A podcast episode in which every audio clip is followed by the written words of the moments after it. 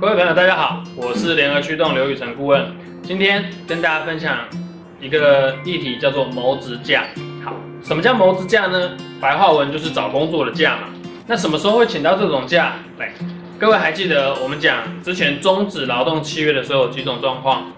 一个叫做自请离职，一个叫做退休。那有些违反工作规则、劳动契约情节重大的，就是被我解雇，好，俗称的开除。那还有一种状况呢，就叫做资遣。好，好，那通常怎么样的状况会做资遣呢？根据劳基法第十一条的规定呢，除非有歇业转让啦，或者是有什么亏损，或者是业务紧缩，哦，甚至是什么样公司有不可抗力的因素，哦，在工作要停工一个月以上的这种情况，好，或者是呢，大家比较常用到的叫做业务性质变更，哦，有减少这个劳劳工的这个必要。那又没有适当的职职位可以做安置的时候，那这个时候可能就会去支遣这个劳工了。好，那或者是对于劳工啊，对于所担任的工作不能胜任的时候，好，那这些状况之下呢，我可以做支遣。好，可是大家还记得之前顾问有提醒哦，资遣要先做资遣通报之外，通报的其中一个人就是通报劳工，对不对？会根据员工的年资来去做通这个提前通知劳工的动作哈。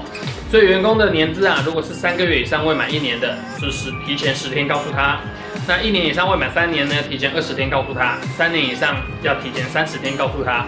好，问题来了，当我提前十天告诉他，提前二十天，提前三十天的时候，他在这个十天、二十天、三十天的期间，就可以跟公司请谋职假。好，那这个模子假呢，我们大家都知道，这个每星期不。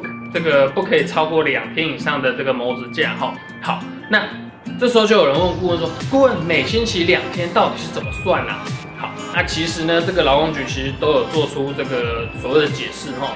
那这个所谓的每星期两天呐，是说七天内员工都可以再请两天的模子假，所以不是真的按照星期月历天这个七这个一到五一到五这种没有。